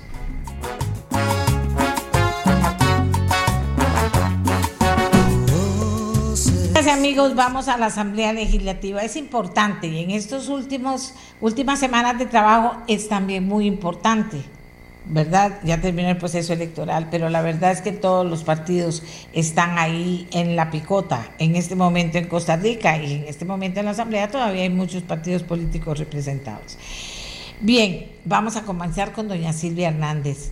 Yo invité hoy a, eh, eh, no podía eh, María José Corrales de Liberación, no podía Pablo Heriberto Brenes, entonces invité a alguien del PUSC y a alguien del el PLN. Invité también, bueno, Brenda sí está con nosotros y finalmente no sé si José María Villalta logró comunicarse con nosotros, conectarse con nosotros. Hagamos ahora el ejercicio de escuchar lo que nos tiene que hablar de qué es lo que está pasando en la Asamblea, qué es lo que se prevé que pueda pasar, eh, digamos, esta semana eh, con doña Silvia Hernández, presidenta de la Asamblea Legislativa. Adelante, doña Silvia. Doña Amelia, muchísimas gracias por el espacio. Eh, un saludo a mis compañeros diputados que están también presentes en el programa y que van a participar. Eh, de manera muy rápida y en razón de que también estaba acompañándola, escuchando sus invitados previos eh, y siendo este quizás el primer programa posterior a, a, la elección que sucedió ahora el fin de semana, este pasado domingo. Eh, bueno, yo muy rápidamente señalar que me alegro que una vez más como país celebráramos un proceso democrático transparente y en paz. Me parece que esto es vital en los momentos que se están viviendo a lo largo de la región, en donde la mayoría eligió a nuestro próximo presidente y eh, en razón de la labor que se está llevando desde la Asamblea Legislativa, eh, quizás señalar que ya con esto se concluye el proceso que habilita el trabajo para una próxima asamblea legislativa, para un próximo, una próxima administración. Y bueno, nada más ahí señalar que todos somos corresponsables de los éxitos o fracasos que tengamos como nación, como país. Y ojalá que en el próximo gobierno, en la próxima administración, aspiremos a tener muchos éxitos y pocos fracasos en razón de la tarea que queda de frente. Usted antes de la pausa señalaba ¿Cuántas sesiones quedan? Bueno, nos quedan 11 sesiones de plenario. Si no se realizara ninguna sesión adicional o extraordinaria, que también podría ser una posibilidad, pero en términos concretos nos restan 11 sesiones para acabar esta labor de cuatro años de proceso legislativo. Entrando en materia, ¿Qué se puede esperar para esta semana, para esta primera semana de cuatro sesiones de esas once sesiones que hablamos? Bueno, lo primero, doña Amelia, es comentarle que el proyecto que, que también se había señalado tiempo atrás en este programa, que tiene que ver con la posibilidad de autorizar la condonación para la formalización y recaudación de las cargas sociales un proyecto que puso el diputado Pedro Muñoz tiempo atrás para condonar eh, principales, montos principales, multas, intereses de trabajadores independientes y patronos. Ese proyecto eh, fue enviado después de su primer debate a consulta a la sala constitucional. Eh, la sala advirtió algunos aspectos que debían corregirse y por ende cuando viene de un proceso de consulta de la sala con correcciones, se envía a una comisión parlamentaria, una comisión legislativa conocida como Comisión de Consultas de Constitucionalidad, como reglamentariamente corresponde. Ahí la comisión se concentró, bueno, quienes integran esa comisión, en el caso del Partido Liberación Nacional, la que nos representa en esa comisión es la diputada Ana Lucía Delgado, está también el diputado Pedro Muñoz, doña Laura Guido, me parece que está también doña Zoila Bolio, eh, y todos los integrantes de esa comisión tenían que revisar lo resuelto por la sala el vicio estaba en que la sala señaló en términos concretos que no era posible condonar cuotas principales por ser cuotas de enfermedad y vejez y que eso no es posible, o sea, era inconstitucional y que no es posible decirle a la caja, eh, por ende, que tiene que condonar todos los rubros a todos por igual. Se hace una revisión, se corrige, se precisa y eh, se rinde un informe por parte de esta comisión, un informe de mayoría y un informe de minoría. El de mayoría expresamente señala que se pueden condonar multas e intereses menos las cuotas de enfermedad y vejez por el rango constitucional que eso podría implicar. ¿Qué sigue? Bueno, ese, ese expediente se podría conocer hoy, lo señalo aquí por el tiempo y el proceso que lleva ahora se reciben esos informes de esa comisión legislativa. El de mayoría propone un texto sustitutivo que pretende solventar estos aspectos que he señalado, que fueron advertidos por la propia sala.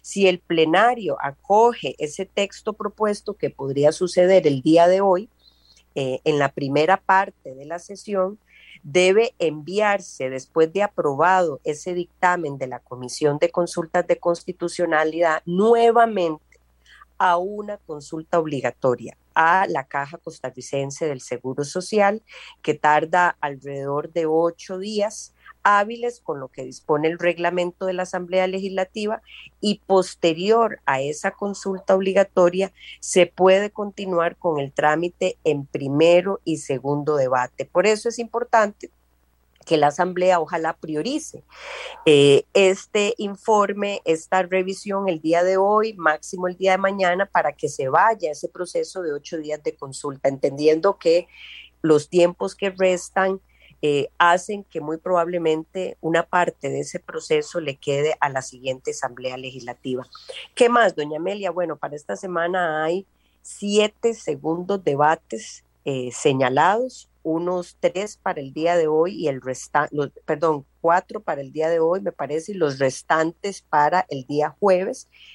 Eh, el, entendido es avanzar con estos segundos debates porque concluyen un proceso legislativo, ya pasaron por una aprobación en primer debate, ya pasaron por toda una revisión eh, y por ende concluye un proceso. Y finalmente, ahora sí entra el ejercicio que probablemente hoy se comparta con los compañeros que también participan del programa, de qué se prioriza. Uno de esos segundos debates es casualmente el proyecto del diputado eh, don Wagner Jiménez, que está presente en el programa, que tiene que ver con todo ese apoyo educativo y la temática que fuertemente ha venido trabajando para fortalecer ayudas a eh, todo este sector y esta población importante en este momento.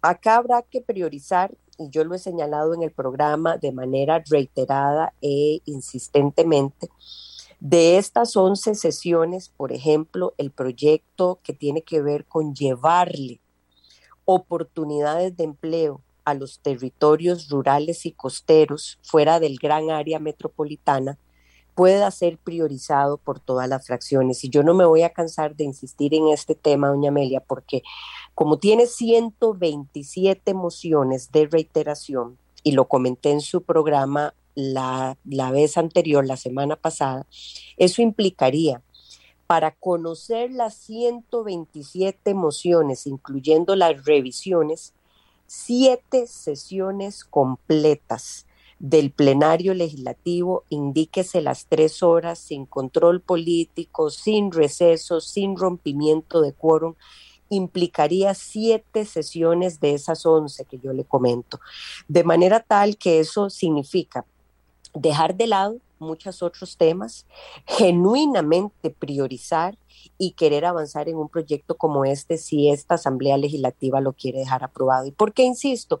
Porque es una deuda, pero además muchos de los resultados que se reflejan en este proceso electoral casualmente tiene que ver con esa demanda que tienen los territorios rurales y costeros del país de, necesidad de oportunidades de empleo. Y este es un proyecto puntual que se ha trabajado con los actores que conocen del tema y me parece que la Asamblea podría ser entre su ejercicio de priorización tratar de llevar adelante este proyecto eh, con otras iniciativas que desde luego tendrán que priorizarse. Eh, presumo que el diputado Macís, que está también presente, hablará, por ejemplo, de hidrógeno verde. Pero en 11 sesiones, si le vamos a concentrar a este tema, hay que caminar.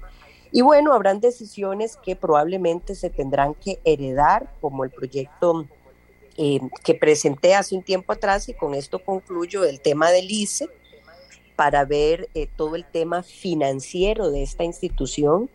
Eh, yo estoy absolutamente convencida de que la entidad o esta institución no va a aguantar cuatro años más sin que se le preste atención al problema o la bomba de tiempo financiero que tiene esta entidad. Y bueno, yo sé que las y los compañeros han querido priorizar con este proyecto de ley, pero también al tener tantas mociones, probablemente desanima querer conocerlo en el plenario y yo esperaría que podamos avanzar con el, conocimiento de algunas mociones antes de heredar proyectos tan importantes a la próxima Asamblea Legislativa. Pero en términos generales y gruesos, doña Amelia, esto es lo que veríamos esta semana. Viene Semana Santa y después vienen temas también muy fuertes como el informe de Cochinilla, que tiene un plazo definido por reglamento de la Asamblea Legislativa al ser producto de una comisión investigadora. Y viene también el tema de los nombramientos de magistrados, incluyendo una decisión en un tema tan crucial como es la sala constitucional. Y sobre eso de los nombramientos de los magistrados voy a hacer, si puedo, de aquí a allá, por lo menos dos foros porque están pasando cosas espeluznantes. Vea que se lo digo que yo aquí nunca le afirmo algo si no estoy segura. Espeluznantes. Y los diputados tienen que decir si se daban cuenta de sí o si no y la de idoneidad y poner a los mejores. Y si hay una mujer mejor, ¿por qué no la ponen? Porque tienen que respetar también materia de género, pero no poner a cualquier persona que no tenga la idoneidad requerida, aunque esté ahí eh, en, las, en las listas. O sea, hay que buscar a esa persona. Bueno, pero ese es tema de, otros, de otro foro que voy a hacer, porque la verdad es que es una barbaridad lo que está pasando y los movimientos que se están dando ahí, por aquí, por allá, y son inclusive alguna gente en la sala, en, en el Poder Judicial, que quiere hacer esos movimientos y está por otro lado, pues convenciendo a diputados o haciéndolo porque somos del mismo partido, etcétera. Fatal. Don Jonathan, vengamos con usted en Nueva República y dónde están sus prioridades. Aló, sí, perdón. Sí, señora, ¿cómo me le va, doña Amelia? Saludos a usted, a los compañeros y por supuesto a los amigos que nos escuchan en las diferentes plataformas tecnológicas. Para nosotros los diputados de Nueva República lo que prioriza es eh, pues trabajar todo el tiempo que sea eh, posible y para eso hemos eh, ya conversado de mi parte con las jefaturas de fracción para poner sobre el tapete la urgencia de hacer sesiones extraordinarias todas las mañanas de las últimas dos semanas. Eso nos habilita por lo menos ocho sesiones eh, para poder trabajar el tema de zonas francas fuera del gran área metropolitana para llevar oportunidades de trabajo. Y eso es lo que estamos insistiéndole a los compañeros, haciéndoles conciencia de que tenemos todos que, que dar esa milla extra en las últimas semanas para poder sacar este proyecto y dejarlo totalmente concluido. Eso nos habilita que en las tardes podamos seguir viendo los proyectos que muy puntualmente estemos eh, pues priorizando las diferentes fuerzas políticas para poder también sacar proyectos que están muy adelantados y que todos queremos eh, pues terminar de, de llevar a término en lo que es la votación para poder traerle más bienestar y mejores posibilidades de reactivación económica a el, lo que es el país. Esto también contemplando que, como decía la presidenta, viene el tema de la elección de magistrados y el tema de cochinilla, por lo tanto necesitamos hacer espacio. Entonces, esa es la, la, posibilidad que nosotros estamos poniendo sobre el tapete, incluso también ver la posibilidad de extender después de las seis de la tarde, por lo menos hasta las siete, algunas sesiones para poder terminar de ir limpiando la agenda con los proyectos que hemos estado generando algún tipo de concientización para poder establecer el, este, pues, establecer las, las priorizaciones que son necesarias.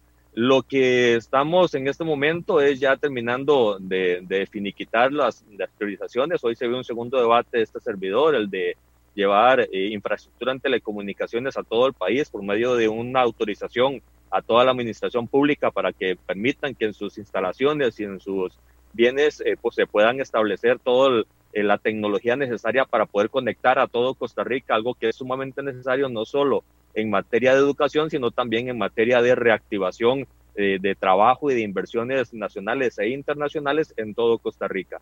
Eso es lo que nosotros estamos poniendo sobre el tapete, doña Amelia. No por el hecho de que estemos a pocos días ya de terminar nuestras funciones, significa que, hemos, eh, que tenemos que bajar los brazos, sino que al contrario, necesitamos, ya que tenemos la curva de información oportuna para poder establecer todas las eh, el, proceso legislativo de cada proyecto de ley, pues aprovecharlo y terminar con lo que cada compañero diputado ha estado planteando desde hace incluso años, porque el proceso legislativo un proyecto de ley a veces es un poco lento y eso permite pues terminar con eh, priorizaciones que los 57 tenemos sobre la mesa, pero que al final de cuentas eh, tenemos que irnos haciendo los espacios eh, al estilo presa en Costa Rica, pasa uno, pasa al otro, pasa uno y pasa al otro, así vamos todas las fuerzas políticas haciendo, poniéndonos de acuerdo, pero punto importantísimo, doña Amelia, y quiero terminar mi, mi, aporte en este momento con, este, con, con este punto.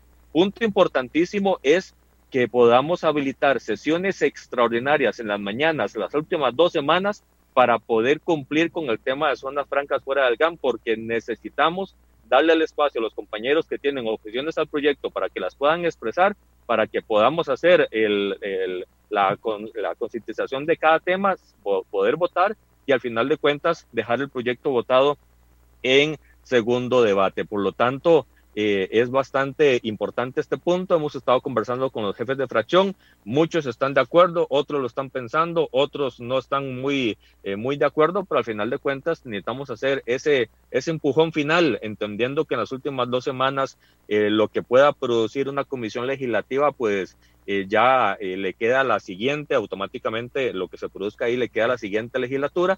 Por lo tanto, se le puede delegar esa, eh, esa toma de decisiones de, comisión a estos nuevos eh, diputados y diputadas y por lo tanto nosotros concentrarnos en lo que ya tenemos todos maduro en el plenario para poder eh, pues darle noticias importantes al país de la agenda de reactivación económica que muy fuertemente hemos impulsado desde el primero de mayo anterior con esta legislatura en donde la agenda ha sido muy clara, en donde hemos avanzado todo lo que hemos podido porque el, los diputados nos hemos puesto de acuerdo, pero que el tiempo a veces nos juega una mala pasada para poder concluir con priorizaciones que tenemos. Gracias a Jonathan Prendas. Todos están en camino a su trabajo, pero tenemos dos diputados que yo quiero conversar con ellos. Sin duda alguna, sí, por supuesto, se retira doña Silvia y eh, no me... Doña Silvia, si ya se retiró no puedo, pero si todavía está ahí, ¿qué opina de la propuesta de, Nueva República de habilitar las mañanas? Eh, totalmente de acuerdo y creo que es importante hacer un esfuerzo en ese sentido. Aquí, doña Amelia, lo que las fracciones han pedido, y creo que vale la pena eh, reforzarlo para que también la ciudadanía lo tenga eh, un poco mapeado, es, ok, habilitemos sesiones extraordinarias en la mañana, pero para conocer cuál agenda. Entonces yo creo que el esfuerzo aquí está en que hagamos la, eh, todos los jefes y jefas de fracción junto con la presidencia un ejercicio de que si vamos a sesionar dos, tres, cuatro sesiones adicionales o las que sean en un horario fuera del plenario para complementar, podamos distribuir una agenda temática, porque lo que no se quiere, por lo menos mi lectura, es comprometerse a sesiones extraordinarias para después ir a ver eh, proyectos que no sean de interés de todas las fracciones o que no tengan, digamos, esa fuerza para verse priorizado. Entonces yo creo que va de la mano en hacer un esfuerzo por tratar de descifrar o describir, es la palabra correcta, temáticas o, proyectos que se quieran conocer y complementar con eso la posibilidad de una sesión extra o adicional a la sesión de las 3 de la tarde, pero con una agenda definida. En, en otras palabras, sesión extraordinaria, pero para cuáles proyectos. Y eso es un poco lo que me ha transmitido cada una de las jefaturas de fracción para caminar en ese sentido. Eh, al final de las sesiones, siempre, si no es una sesión extraordinaria, la presidencia puede alargar un poco más la sesión, pero doña Amelia eh, ha sido bastante complejo. Nos mantenemos con un quórum de 38 diputados y diputadas y con solo que se retire, uno, una persona, un diputado o diputada, eh, se rompe la sesión y realmente ha costado muchísimo, por lo que si podemos hacer este ejercicio de priorizar proyectos de ley con el afán de aprobar anticipadamente sesiones en el horario fuera del, del, del ordinario, del regular, eh, se podría avanzar muchísimo más. Doña Silvia, ¿usted tiene la lista de cuáles son los diputados que no están asistiendo? Pues es variado, pero digamos que aquí a mano no, pero hemos arrancado sesiones y esto es totalmente conocido por los compañeros, jefes y jefas de fracción, con 42 diputados, máximo 42, 44, así prácticamente está sesionando el plenario en donde más bien hago un reconocimiento porque es un deber, digo, no es una buena fe, como muchas veces aquí algunos eh, jefes de fracción en el pasado señalaban que es que hacen quórum y que ayudan, no, eso es una obligación que se tiene de estar presente a lo largo de la sesión y eh, cuesta muchísimo cuando de 57 diputados eh, permanecemos 38. Ayer cerramos la sesión con 38 diputados, eh, no había uno solo adicional y por ende pues se vuelve muy, muy complejo.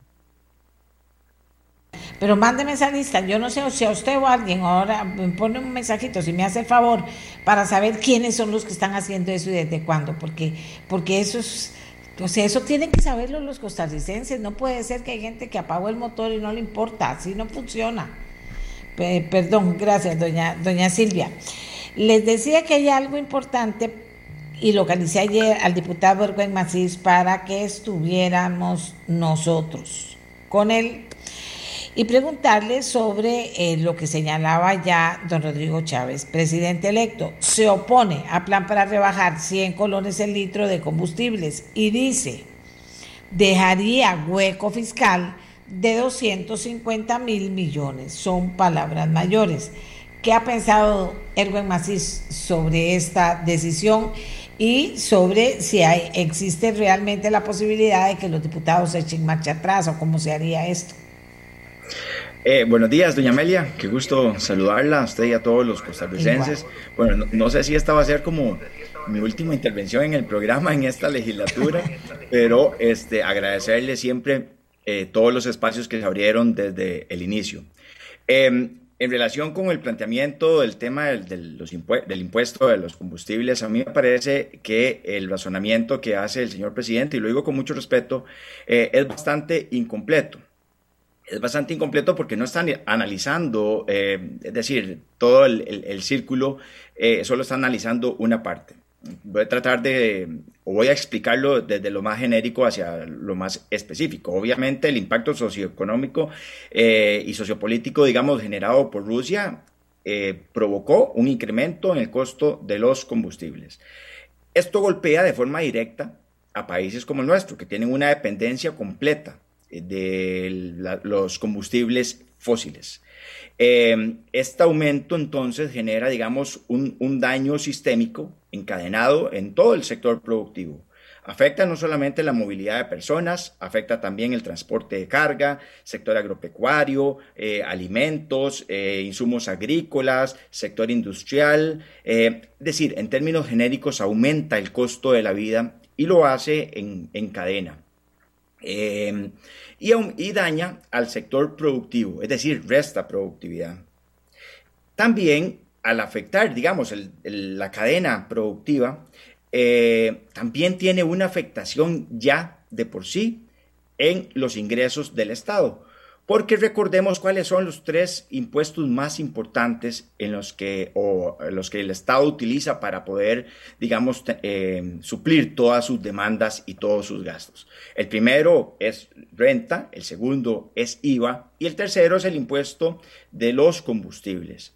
Cuando usted provoca eh, o cuando las circunstancias, en este caso no una persona, sino las circunstancias mundiales provocan eh, este daño sistémico, en eh, la economía se contrae y la gente eh, invierte menos en cualquier tipo de gastos. Es decir, lo que, lo que estoy tratando de decir es que se está afectando el primer impuesto y el segundo impuesto de mayor importancia, que es renta y que es IVA. ¿Por qué? Porque para ponerlo en términos eh, más simples, si yo para este mes quería comprarme una camisa, pero subió el costo de los combustibles, la leche, eh, los huevos, la comida, la alimentación, el transporte de mis hijos para la escuela, etcétera, eh, en lugar de comprarme la camisa, tengo que suplir todas estas otras necesidades. Y al suplir esas necesidades dejo de pagar IVA y dejo de pagar renta. Que esa es la parte que digamos que el presidente no está analizando en el comentario entonces ya existe un daño, ya existe un daño en nuestra economía. ¿Hacia dónde queremos direccionar ese daño para poder recuperarnos de la forma más rápida posible? Es lo que está haciendo este proyecto de ley que presentamos y que yo presenté y que ha tenido aportes de distintas fracciones y de distintos diputados. Eh, entonces, direccionarlo hacia el tercer impuesto de mayor importancia, al menos en una parte, porque eso tengo que ser eh, muy claro, esto no resuelve el tema de los combustibles, solo mitiga el impacto eh, para que no eh, tenga el choque sistémico que creo que está teniendo y que va a tener, porque el, aumento continúa. Es decir, ya Precope anunció un nuevo aumento. entonces, partiendo de que ya hay un daño en nuestra economía, direccionarlo hacia el tercer impuesto es mucho más favorable para eh, todo el país. ¿Por qué? Porque lo podemos medir, porque lo podemos controlar, porque tenemos la posibilidad de generar eh, aumentos o reducciones por ser una única actividad. Caso contrario, si se decide que el impacto sea en renta o en IVA, es, es muy difícil de poder medirlo y esto tiene una consecuencia muy compleja y es que lleva a la gente a la informalidad. Es decir, van a pagar o vamos a pagar menos impuestos en renta y en IVA por la desaceleración de la economía y por supuesto porque no se puede, porque no alcanza la cobija. Eh, la propuesta que, está, que estamos haciendo básicamente tiene cinco o cuatro componentes importantísimos. Uno es una disminución por seis meses de este, 100 mm, colones por litro, que eso es más o menos eh, términos más, términos menos, eh, como un 40% del impuesto eh, por seis meses. Yo inicialmente había propuesto mm, un 50%, pero en 12 meses. Vendría siendo exactamente lo mismo el cambio que se había realizado. Lo segundo es que le pone un techo al incremento del impuesto, porque esto va indexado en función del valor del combustible que compramos. Lo tercero es que se da, digamos, una oportunidad de, no pago em, para el transporte público. ¿Y por qué ahí? Porque por mes se moviliza un millón de costarricenses en transporte público. Y estas tarifas son eh, calculadas cada seis meses. Es decir, eh, a partir, digamos, de este mes y hasta el mes quinto, porque ya llevamos un mes aproximadamente, se va sumando y sumando y sumando todos los incrementos del combustible y en más o menos cinco meses vendría un incremento desproporcionado en el transporte público que afecta de forma directa, muy, muy, muy directa a los que menos tienen, que son los que se desplazan en autobús principalmente y en taxis. Y también tiene un impacto muy fuerte en el sector agropecuario en donde también se está presentando una posibilidad, digamos, de poder compensar o de que no paguen por eh, seis meses, medido cada tres meses, em, el impuesto. Si estas medidas no se toman en estos momentos, eh, lo que va a provocar es un, daño eh, sistémico, una desaceleración de la economía, una motivación hacia la informalidad, pero el país ya tiene un impacto. No verlo no verlo es eh, miope. O sea, es un análisis miope no verlo. Lo que sí tiene que hacer el país rápidamente es buscar los mecanismos para poder compensar eh, eh, ese faltante, digamos, que vamos a tener. Recordemos que del impuesto de los combustibles, un, no, un 48% se destina a obra, más o menos como un 21.75 a Conavi, como un 20 no, como un 22 va a las municipalidades, hay un 3% que va eh, a FONAFIFO, 3.5 a FONAFIFO, 0,1 al MAC, eh, me queda algo por fuera, ah sí, un 1% a la NAME. Así se distribuye el impuesto de los combustibles en un 48%. Lo demás va eh, digamos, a, arcas del Ministerio de Hacienda, eh, a, la bolsa grande, digamos, que el Ministerio de Hacienda lo distribuye. Ahora, ¿cómo poder mitigar entonces el, hueco que ya, que ya existe? es que lo que estamos haciendo o lo que estamos planteando nosotros es llevarlo a un escenario más controlado y con menor impacto en los bolsillos de los costarricenses.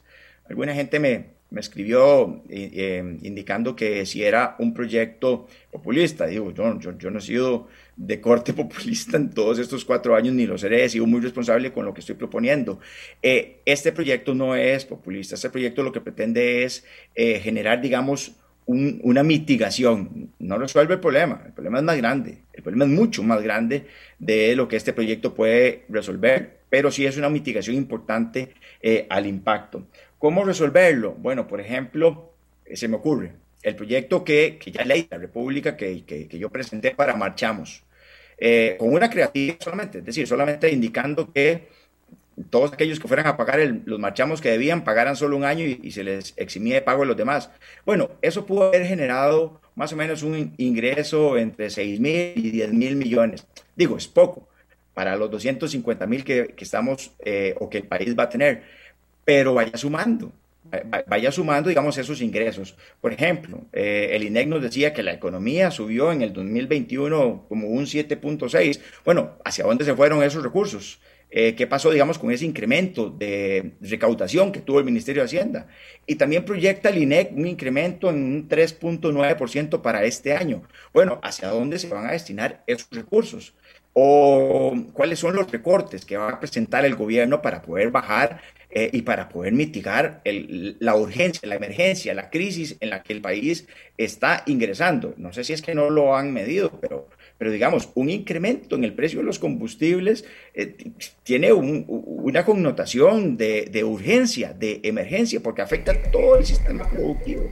Em, y bueno, también puede haber, digamos, una visualización en los superávits que se están generando en las instituciones. Pero además de eso, parece que el presidente no debería tener ningún problema porque él dijo en campaña que iba eh, no sé cómo se logra, y, estoy eh, esperanzado en que lo pueda lograr honestamente, pero que iba a lograr una reducción de las pensiones de lujo y que eso representaba 1.1 billones eh, de colones. Entonces, es decir, mecanismos incluso dados por el presidente existen. la Asamblea Legislativa realmente está siendo responsable con este proyecto y a mí me parece que si no se aprueba esta reducción en el precio de los combustibles, el impacto va a ser por mucho mayor eh, y ya no alcanza la plata para, para casi nada. Es decir, un, un, tanque de combustible pasó de costar llenarlo 40 mil colones a 60 mil colones, eso, eso, es, eso es una locura eh, y eso daña la reactivación económica que hemos venido construyendo en los últimos años. Pues en, en resumen, doña Amelia, eh, y costarricenses y compañeros, a mí me parece que el proyecto debe de aprobarse, eh, de hecho debe declararse una emergencia nacional, no sé por qué no lo han hecho y no puede eh, simplemente decir, eh, asúmanlo, asúmanlo los costarricenses porque eso, repito, va a generar una desaceleración de la economía y va a dañar por mucho más de esos 250 mil millones el IVA iba a dañar también eh, eh, renta. Eh, y, recuperarse de, esos golpes en los encadenamientos productivos de un país dura años. En cambio, combustibles, por ser una única actividad, puede medirse, puede controlar, se puede subir, se puede bajarse con responsabilidad desde la Asamblea Legislativa. Más o menos traté de explicar mi visión en relación con este proyecto y yo esperaría que sea aprobado eh, para el bien de todos los costarricenses.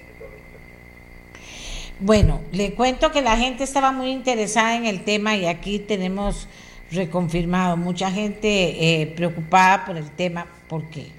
Hay gente que se preocupa, otra que no deja el carro para nada. Las presas nos van a matar. Vean, experiencia personal, pero de algo sirve. El, viernes pasado fue. Tres, dos horas 45 minutos parqueada en una presa. Póngale lo que venía arrastrando yo antes de llegar al parqueo de la presa y luego lo que tuve que hacer para salir del parqueo de la presa. ¿Cómo puede ser eso posible? Y resulta que ahora todo el mundo sacó el carro. ¿Y quién hace algo? Por Dios. Y a veces dice uno, bueno, y tal vez con la gasolina alta aprendan, pero tampoco porque está la gasolina alta y anda la gente en la calle. Eso es mi opinión muy personal. Porque, señores, el teletrabajo es una necesidad. Usted no puede hacer, porque imagínese si usted tiene carro, pero si usted no tiene carro, si usted porque igual los buses se van en la presa, si usted tiene que trasladarse de su casa al trabajo, del trabajo a la casa, y va en esas presas tres o cuatro horas, ¿cómo es posible que entonces su día laboral póngale cuatro horas más. Eso no puede ser. La gasolina que se gasta no puede ser. Yo no sé qué se puede hacer. Pero lo, como lo viví, digo yo, no, esto no tiene, no tiene perdón que no tengamos la iniciativa, ni, ni, seamos disruptivos, ni tengamos eh, eh, eh, tantas cosas que se podrían hacer innovadores para ver cómo cambiamos esta historia. Esto no va a seguir, esto no puede seguir así, pero va a seguir así y peor si no hacemos algo. Para mí, no saque el carro si no es necesario. Averigüe a la hora que puede salir para no, si, si no hay más remedio, pueda trasladarlo a una hora mejor. No sé, no lleve sus hijos al colegio usted, la vecina de enfrente, la de la par y la del otro lado. Cojan solo un carro para ir si tienen que ir a, dejar a los niños al, al colegio. O no sé, hay miles de cosas que a mí se me ocurren, pero lo importante es poner el tema sobre la mesa. ¿De acuerdo? Wagner Jiménez, otro diputado que teníamos tiempo de no oír, pero que no ha dejado de trabajar. Wagner Jiménez del Partido Liberación Nacional, yo también lo convoqué para que estuviera esta mañana. Ahora vamos a cerrar después con Erwin y con, y con Wagner del programa, ya se retiraron eh, Jonathan y doña Silvia. Pero eh, Wagner, a ver, cuéntenos, hace rato que no sabíamos de su trabajo, ¿qué le está preocupando ahorita en virtud de que quedan 11 sesiones, dice doña Silvia, y si se logran habilitar las mañanas, pues quedarían un poquitico más. Doña Amelia, muy buenos días para usted. Un saludo especial para toda su audiencia, para el diputado Macís también, los compañeros diputados. Bueno, francamente, quiero iniciar agradeciéndole a usted la invitación porque me permite a mí exponer esta mañana al menos algunos eh, proyectos de ley que nosotros ya hemos aprobado en la Asamblea Legislativa durante estos cuatro años que tienen un impacto muy positivo en el futuro de la sociedad costarricense. Como usted comprenderá, doña Amelia, yo he encabezado iniciativas de ley que tienen relación directa con modernizar el marco de la educación costarricense e igualmente promover iniciativas para eh, desarrollar la tecnología en nuestro país pero hoy quisiera conversar sobre un proyecto que estoy impulsando, doña Amelia, que se denomina Ley para la Equidad en el Acceso a Estudios Universitarios para estudiantes en condiciones de vulnerabilidad, pobreza y pobreza extrema. Los datos que nos comparte el estado de la educación son dramáticos, doña Amelia. Hay unas brechas y una desigualdad en el acceso a la educación superior enorme en Costa Rica. Por ejemplo, solo la mitad de las personas entre 18 y 24 años que finalizan el bachillerato acceden a la universidad es decir, si este país gradúa 70 mil jóvenes de bachillerato por año, solo 35 mil están logrando ingresar a las universidades públicas y privadas. Pero cuando el análisis se hace específicamente para estudiantes en condiciones de pobreza y pobreza extrema, los datos son peores todavía. Doña Amelia, en Costa Rica el 80% de los jóvenes que terminan en el bachillerato y provienen de hogares de escasos recursos económicos no están accediendo a la educación superior por muchas razones. La primera, porque ya descubrimos que el Fondo Especial de la Educación Superior, el FES, es insuficiente. La segunda, porque en Costa Rica no ha habido una política para lograr reducir la brecha de acceso a la educación superior el acceso para estudiantes en condiciones de pobreza es muy restringido, muy difícil y entonces el proyecto que estamos impulsando tiene como propósito, doña Amelia, incrementar el aporte del Fondo de Asignaciones Familiares de un 0.43 a un 1.21%, lo que equivale, doña Amelia, se traduce en entre 6 mil y 9 mil nuevos jóvenes con la posibilidad de que se les otorgue una beca para ingresar a la educación superior. Y como usted comprenderá, doña Amelia, cuando el país logra que los estudiantes finalicen la universidad, los estudios técnicos dicen que se les permite reducir prácticamente a cero la posibilidad de estar en pobreza o en pobreza extrema. Este, este ha sido un país de oportunidades. Las personas que logran cruzar el umbral de la educación superior hacen que su familia salga de la pobreza. Y por supuesto que nosotros estamos impulsando este proyecto, doña Amelia, que quiero contarle que eh, se encuentra ya para votar hoy en segundo debate para que sea ley de la República. Es una herencia que estamos dando a las próximas generaciones. Hay que buscar la forma de reducir las desigualdades en nuestro país, ampliar la igualdad de oportunidades en todo el territorio nacional. Y a mí me movió mucho por supuesto, los datos que ha expuesto el Estado de la Educación en su último informe. Por ejemplo, ellos puntualmente dicen que los avances que exhibe Costa Rica en cobertura a la educación superior en los últimos 10 años han sido muy lentos. Entonces, este proyecto que tiene la aprobación de todos los diputados, lo votamos 49 diputados a favor en primer debate el pasado miércoles y hoy lo vamos a ratificar en segundo debate, es un proyecto muy estratégico para romper con el círculo generacional de la pobreza. Yo creo que la pobreza la podemos reducir ampliando oportunidades, no específicamente trasladando eh, regalías y otras cosas, sino dándole la oportunidad a la juventud que finaliza el bachillerato que logre formarse en una universidad pública o privada y de esta manera los estudios comprueban, doña Amelia, que los jóvenes cuando finalizan la universidad tienen oportunidades laborales enormes y se reduce a cero, óiganme, a cero la posibilidad de que continúen en pobreza porque en algún lado los van a contratar, en algún lugar van a tener espacio a nivel nacional o internacional. Y bueno, ese es uno de los milagros que otros países han empleado con fuerza. Corea del Sur lo está haciendo Uruguay y Costa Rica no puede quedarse atrás. Entre 6 mil y 9 mil jóvenes para acceder a, la educación superior, doña Amelia. Erwin, yo no dudo de que usted donde esté va a apoyar el tema de la educación. Me duele que se vaya a la asamblea porque lo ha hecho, la verdad que lo ha hecho. Y lo ha hecho a pesar de los pesares. Pero Erwin, hay una deuda en la educación dual, la educación superior dual. o sea, eh, eh, ¿qué hacemos con eso si toda la gente, los empresarios reclaman, los muchachos reclaman el tema de la educación dual? Porque es algo que es extraordinario. Bueno, doña Amelia, yo quisiera decirle a usted que eh, nosotros aprobamos esa ley en el año 2019. Recordará usted que nos costó mucho. Terminó el país eh, cerrado los, los puertos, las fronteras, con una huelga de estudiantes, de traileros para poder apoyar, aprobar esta legislación. A mí me preocupa mucho la lentitud con la que están iniciando los primeros programas de formación. El sector privado desea que pues este programa de educación dual tenga la cobertura a nivel nacional y empiecen a flexibilizarse todos los trámites que requiere el convenio entre las empresas, los centros educativos.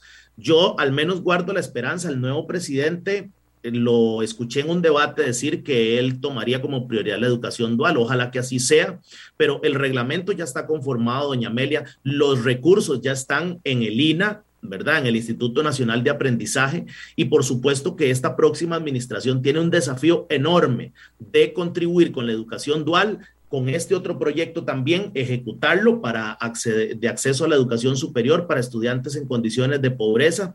Y yo creo que de esta forma, doña Amelia, podemos empezar a reactivar toda la economía de nuestro país a través de la educación, porque si no tenemos el talento humano formado con las nuevas habilidades, con los nuevos desafíos, con las nuevas demandas del mercado, va a ser muy difícil que Costa Rica logre reducir la pobreza, el desempleo, entre otros. Yo creo que la educación es un vehículo estratégico para reducir la pobreza, para ampliar las oportunidades, específicamente zonas deprimidas como las zonas costeras, las fronteras y las personas que están en condiciones de pobreza también.